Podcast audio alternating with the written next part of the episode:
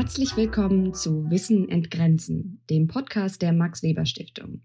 Der Podcast begleitet das gleichnamige Projekt, an dem zahlreiche Auslandsinstitute der Max Weber Stiftung beteiligt sind. In jeder Folge lernen wir neue Forschungsprojekte kennen, an denen die Wissenschaftlerinnen und Wissenschaftler in den Auslandsinstituten aktuell arbeiten. Es geht darum, wie Forschung Wissen entgrenzt und zur internationalen Verständigung beiträgt. Hier nehmen wir euch in jeder Folge mit auf eine Forschungsreise um die Welt.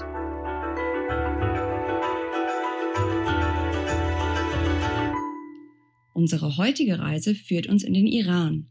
Mit dabei haben wir zwei Reisebegleiter, die sich aus unterschiedlichen wissenschaftlichen Perspektiven intensiv mit dem Iran beschäftigen.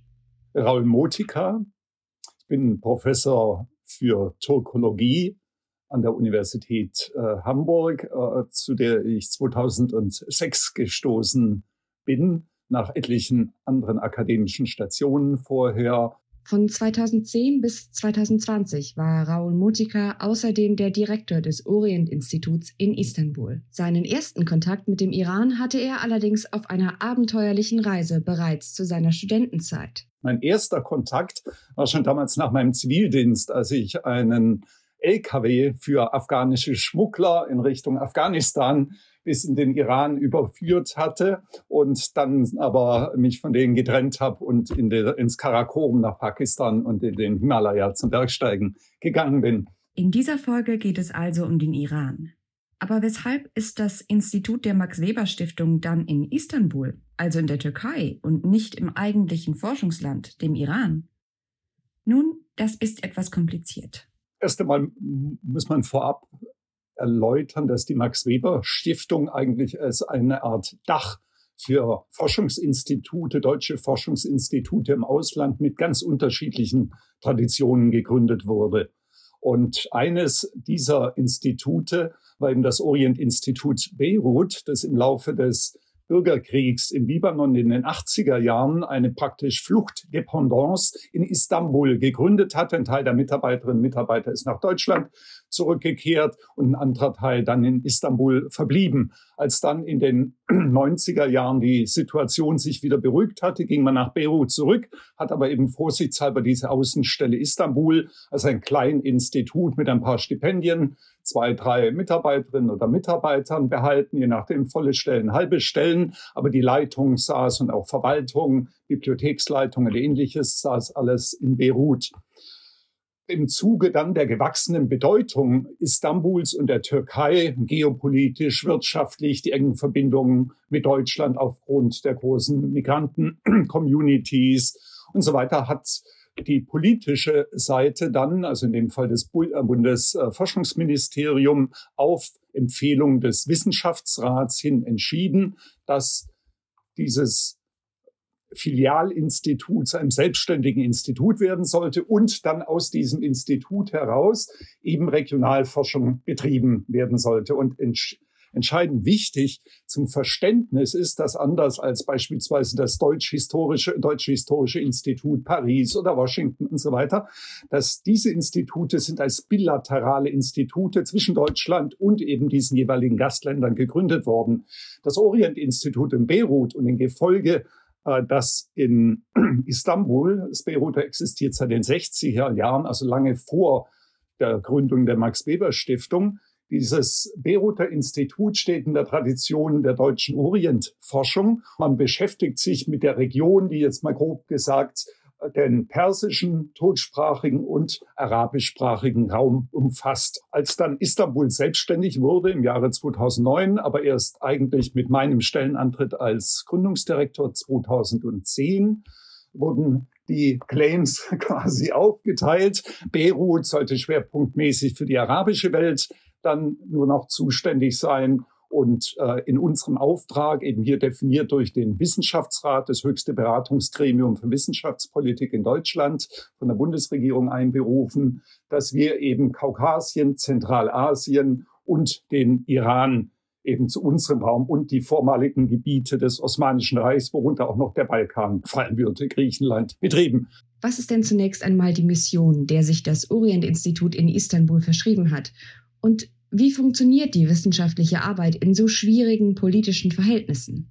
Erst einmal geht es uns natürlich darum, Wissenschaftlerinnen und Wissenschaftler aus Deutschland mit solchen in Iran in Kontakt zu bringen. Aber wir, das Institut, versteht sich eben tatsächlich auch als europäisch. Unsere engsten Partner in Istanbul, natürlich von den Türken abgesehen, äh, ist das französische Forschungsinstitut dort, mit dem wir sehr viele Dinge gemeinsam betreiben. Und in Teheran gibt es tatsächlich auch ein französisches Forschungsinstitut, das allerdings aufgrund der derzeit schlechten politischen Beziehungen zwischen Frankreich und Iran äh, nur von Ortskräften betrieben wird. Der Direktor ist äh, im Exil in Istanbul äh, zurzeit, ähm, aber wir kooperieren dann quasi trotzdem über Dreieck und könnten dort die Bibliothek oder Gästezimmer und ähnliches äh, benutzen, aber die kriegen eben keine Arbeitsgenehmigung in Iran zurzeit, die französischen Kollegen. Wir verstehen uns praktisch als eine Art Wissenschaftsdrehscheibe und versuchen, iranische Wissenschaft in die Weltwissenschaft stärker einzubinden, eben in den kleinen wenigen Bereichen, in denen wir das leisten können. Es gibt eine lange Geschichte der deutsch-iranischen Zusammenarbeit auf dem Gebiet der Wissenschaft, besonders in der Iranistik. Professor Motika erklärt uns, wie die sich in den letzten Jahrzehnten entwickelt hat und was die Kooperation so kompliziert macht. Iran war aufgrund des großen, der großen wissenschaftlichen Bedeutung des Landes, der traditionell sehr engen historischen Beziehungen zwischen Deutschland und Iran, der recht großen auch iranischen Community in Deutschland, die auch im Wissenschaftsbereich, vor allem auch in der Medizin eine wichtige Rolle spielt, ist Iran ein trotz der politischen Umstände immer wichtiger Kooperationspartner. Selbst derzeit unter der Oberfläche gibt es erstaunlich viele Kooperationen, die gar nichts jetzt mit uns zu tun haben, sondern in der Geologie, in der Architektur, in der Archäologie und so weiter, also in allen möglichen anderen Bereichen. Auch versuchen Wissenschaftlerinnen und Wissenschaftler aus beiden Staaten hier zu kooperieren. Nur in dem, im Bereich der Geisteswissenschaften, da mangelt es denn doch deutlich. Und die Iranistik nach der Revolution in Iran 1979, 80 dann doch viel an Unterstützung in Deutschland, im deutschsprachigen Raum generell verloren hat. Die Iranistik spielt schon lange nicht mehr die große Rolle, die sie noch in den 70er Jahren gespielt hat, eben mit dem Schah als Herrscher in Iran und eben dieser in der Regenbogenpresse war äh, Königin Soraya und so weiter. Also all diese Dinge, die spielten dann ja keine Rolle mehr. Das Land hat sich zunehmend als Paria der Weltgemeinschaft erwiesen, auch durch eigene Politik, aber eben auch natürlich äh, sozusagen von anderen Seiten auch, so dass Iran immer mehr aus dem Fokus geriet und nur noch negativ wahrgenommen wurde und natürlich auch wissenschaftliche Kooperation zunehmend schwer wurde. Die wissenschaftliche Kooperation mit dem Iran ist also schwierig und teilweise auch für die beteiligten Wissenschaftlerinnen und Wissenschaftler nicht ganz ungefährlich, wie Professor Motika aus eigener Erfahrung weiß. Obwohl die Zeit dort nicht immer nur schön war, ich war auch unter Spionageverdacht im Gefängnis und so weiter. Also ich hatte durchaus auch das volle Programm, mit dem man rechnen muss. Deswegen sind Arbeiten im Iran, wissenschaftliche Kooperationen sind nur dann sinnvoll. Erstens, wenn man sich einigermaßen auskennt, wenn man einschätzen kann, was in diesem Land abläuft. Wirklich einschätzen kann man es natürlich nicht von außen, auch viele Iraner nicht, weil das politische System funktioniert äh, wie eine Blackbox. Also viele Dinge finden hinter den Kulissen statt und sind sehr, sehr schwer nur äh, von außen auch für die Staatsbürger dort äh, zu durchschauen. Aber nichtsdestotrotz, man kann doch, wenn man sich einigermaßen auskennt, äh, das Land einigermaßen auch verstehen. Das ist so die eine Seite. Und die andere ist, man muss wissen, was für ein Potenzial dieses Land hat. Man braucht eine große Sympathie und aller, das Allerwichtigste, man braucht einen langen Atem. Also kurzfristig zu denken, ich fahre dahin, unterschreibe einen Kooperationsvertrag, das können Sie machen. Jeder unterschreibt dort einen Kooperationsvertrag mit Ihnen. Sofort, weil die Leute wollen unbedingt mit Ihnen, mit Deutschland, mit den USA. Aber es folgt da nichts. Dort fehlen absolut die Ressourcen. Visafrage und so weiter und so fort. Es gibt eine riesige Latte an Problemen. Dann natürlich die zunehmende Isolation auch von der internationalen Wissenschaftsgemeinde durch die internationalen Embargos, auch sehr stark natürlich durch den Finanzmangel. Wenn Sie heute mit Iran zusammenarbeiten, müssen Sie einfach davon ausgehen, dass außer Eigenleistungen vor Ort, nämlich beispielsweise Unterkunft, Essen, Fahrdienste und ähnliches, den Rest, alles was Gelder betrifft, den müssen Sie beisteuern. Sonst brauchen Sie gar nicht damit anzufangen, weil das ist auch vollkommen unangemessen. Dann, äh, ich meine, wir können dort ins Hilton gehen für 10 Dollar äh, die Nacht. Wir können Kaviar essen für 5 Dollar und so weiter, weil die Währungsdisparitäten sind enorm. Die normale Bevölkerung leidet enorm unter der wirtschaftlichen Not und das betrifft Wissenschaftlerinnen und Wissenschaftler natürlich genauso.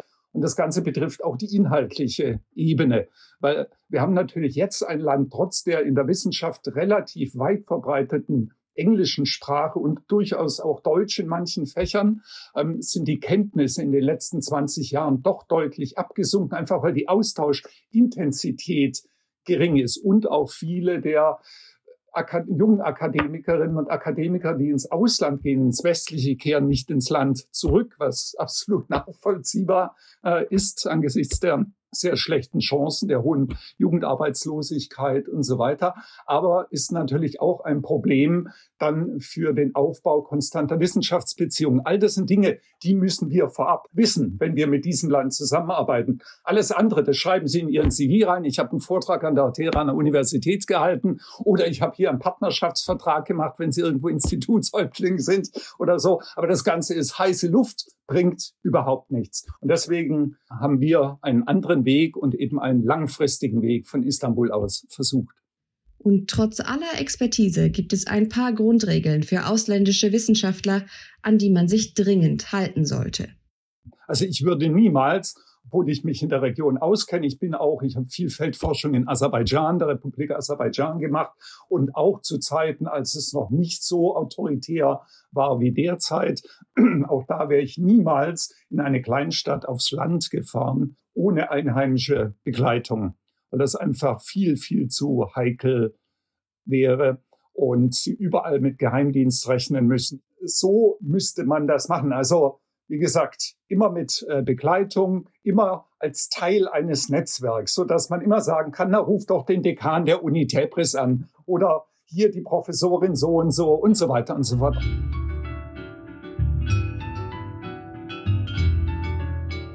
Gespräch mit Professor Mutika haben wir jetzt schon einen Überblick darüber bekommen, was es bedeutet, wissenschaftlich mit dem Iran zusammenzuarbeiten.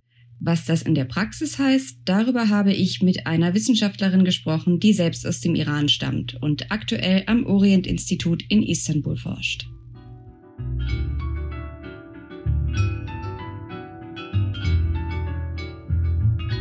My name is Shahrzad Iranejad.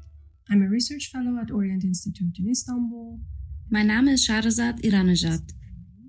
Ich bin wissenschaftliche Mitarbeiterin am Orient-Institut in Istanbul und Doktorandin an der Universität Mainz in einem Graduiertenkolleg namens Frühe Konzepte von Mensch und Natur. Ich bin Medizinhistorikerin für die islamisch geprägte Welt mit einem Schwerpunkt auf Philologie. Das heißt, ich beschäftige mich hauptsächlich mit Texten. Ich beschäftige mich mit Texten im Altgriechischen und mittelalterlichem Arabisch und gelegentlich auch Persisch. Ich interessiere mich für den Wissenstransfer über verschiedene Grenzen hinweg, für die Transformation von Konzepten und sprachlichen Mechanismen, für die Veränderung von Konzepten und Ideen. Dabei konzentriere ich mich auf die Rolle einzelner Akteure bei der Transformation von Konzepten, Ideen und Wissen. Ich interessiere mich auch für Manuskripte als Medium des Wissenstransfers in der islamischen Tradition. Für mein aktuelles Projekt am Orient-Institut in Istanbul wage ich mich mit Hilfe der hier auf dem Gebiet der Soziologie der Medizin anwesenden Experten in das Gebiet der Wissenschafts- und Technikforschung, Science and Technology Studies. Dieses Feld befasst sich mit dem Kontext, in dem Wissenschaft und Technologie produziert werden. Gesellschaft, Politik, Kultur und Geschichte beeinflussen wissenschaftliche Forschung und technologische Innovation. Und diese beeinflussen wiederum in einer kreisförmigen Bewegung Gesellschaft, Politik und Kultur. Momentan arbeite ich am Orient-Institut in Istanbul an einem Projekt mit dem Titel Wissen vor Epidemien, islamische Humoralmedizin versus prophetische Medizin. In dem Projekt beschäftige ich mich mit diesen beiden Wissenskörpern, in denen das Konzept der Ansteckung aus historischen Gründen stark umstritten ist. Meine übergeordnete Frage ist, wie einzelne Akteure sowohl im historischen als auch im heutigen Iran die Beobachtung des Phänomens der Ansteckung mit dem Widerstand der jeweiligen medizinischen Paradigmen gegen die Integration des Konzepts der Ansteckung in Einklang bringen. Mit anderen Worten, ich interessiere mich für die Spannung zwischen einzelnen Beobachtungen von diesem Phänomen und der Tatsache, dass das Konzept der Ansteckung in dem Textkorpus, in dem die Individuen ausgebildet sind, bestritten wird. Ich thematisiere diese Spannung vor dem Hintergrund des religiösen, kulturellen und politischen Kontextes der Akteure des Wissens. cultural and political context of the agents of knowledge or actors. Zunächst einmal für die von uns, die keine Experten auf dem Gebiet der iranischen Komplementärmedizin sind, und ich nehme an, das sind die meisten, was ist mit traditioneller persischer Medizin gemeint? Aus historischer Sicht geht mit der traditionellen persischen Medizin im heutigen Iran ein Ableger der humoralen griechisch-arabischen Medizin, wie sie in der persischen Welt aufgenommen wurde, einher. In diesem humoralen Paradigma besteht alles auf der Welt aus den vier Elementen Erde, Wasser, Luft und Feuer. Körper bestehen aus vier Humoren oder Säften und Gesundheit wird als Gleichgewicht zwischen den einzelnen Elementen und den ihnen zugeordneten Organen in einem Körper konzipiert. Und zwar, ich sage es noch einmal, in einem Körper. Das heißt, es gibt keine kanonisierte Vorstellung von einem Körper, der zur Entstehung einer Krankheit in einem anderen Körper beiträgt. Als lokale Antwort auf eine globale Art Bewegung für Komplementär- und Alternativmedizin hat es in den letzten zehn Jahren im Iran eine Art Wiederbelebungsbewegung in Bezug auf die traditionelle persische Medizin gegeben. Dieses Wiederbelebungsprojekt bemüht sich, eine Marktlücke für die traditionelle persische Medizin zu schaffen und eine diskursive sowie exekutive Präsenz im nationalen Gesundheitssystem aufzubauen. Und wie gesagt, es ist zuallererst ein zentralisiertes Projekt. Ziel ist es, traditionelle persische Medizin in das nationale Gesundheitssystem zu integrieren, um sie als Form der Komplementär- und Alternativmedizin in den Augen der sogenannten Schulmedizin zu etablieren. System and intends to establish itself as an evidence-based form of complementary and alternative medicine for the gaze of conventional medicine. Und was im Gegenzug dazu ist die sogenannte prophetische Medizin und vor allem wie unterscheidet sie sich von der traditionellen persischen Medizin? The other body of knowledge that I'm looking into for my project is prophetic medicine. Der andere Wissenskorpus, den ich für mein Projekt untersuche, ist die prophetische Medizin, auch islamische Medizin genannt. Kanonisiert wurde sie im 14. Jahrhundert im sunnitischen Kontext. Die prophetische Medizin bezieht sich auf eine Sammlung von Sprüchen, die medizinischen Inhalt haben und die dem Propheten Muhammad und seinen Gefährten zugeschrieben werden. Abgesehen von diesen Sprüchen, die in ihrer Gesamtheit als Hadith oder Hadith bekannt sind, Hadith auf Arabisch, Hadith auf Persisch, verwendet prophetische Medizin oft die Grundlagen humoraler Medizin zur Beschreibung von Physiologie und Pathologie, genau wie die traditionelle persische Medizin.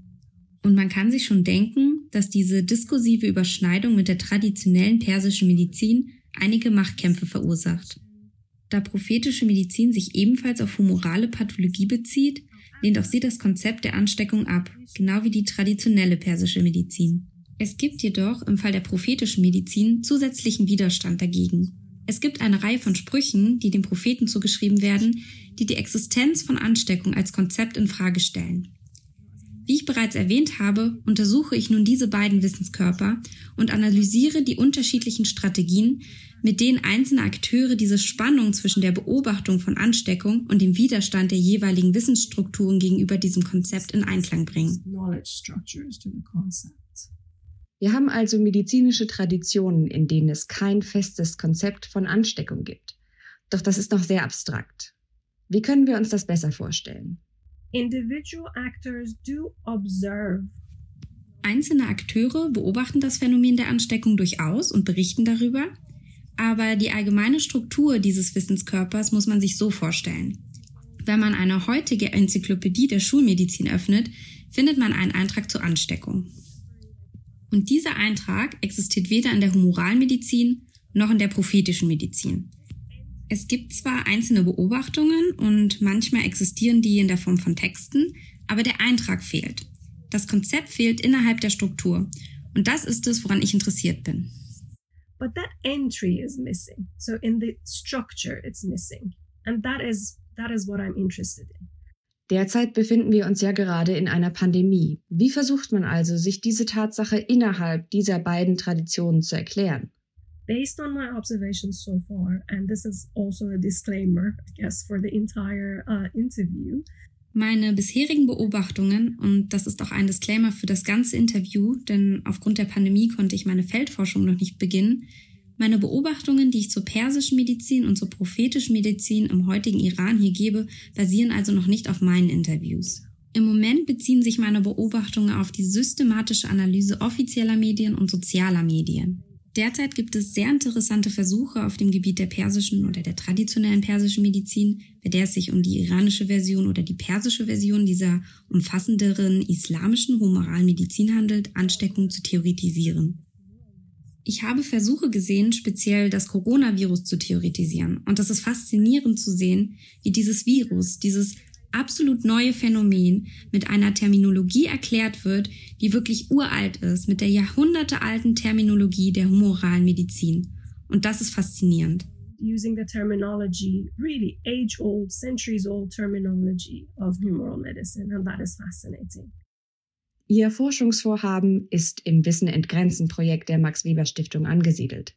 Abschließend, was macht für Shahzad Iranejad Interdisziplinarität so wichtig? In my opinion, interdisciplinary dialogue Meiner Meinung nach ist der interdisziplinäre Dialog selbst schon wertvoll. Ich bin der Meinung, dass die Fragen vor den Disziplinen kommen. Die Disziplinen sind eher zweitrangig. Das war der Wissen entgrenzen Podcast der Max Weber Stiftung. Beim nächsten Mal sprechen wir mit Wissenschaftlerinnen des Deutschen Historischen Instituts in London über Emanzipation und die Rolle der Medien im 20. Jahrhundert. Wenn ihr bis dahin noch mehr über das Projekt erfahren möchtet, gibt es weitere Infos unter www.maxweberstiftung.de. Und bei Fragen schreibt uns einfach eine E-Mail an info@maxweberstiftung.de. Musik von Asher Mystery. Danke fürs Zuhören und bis zum nächsten Mal.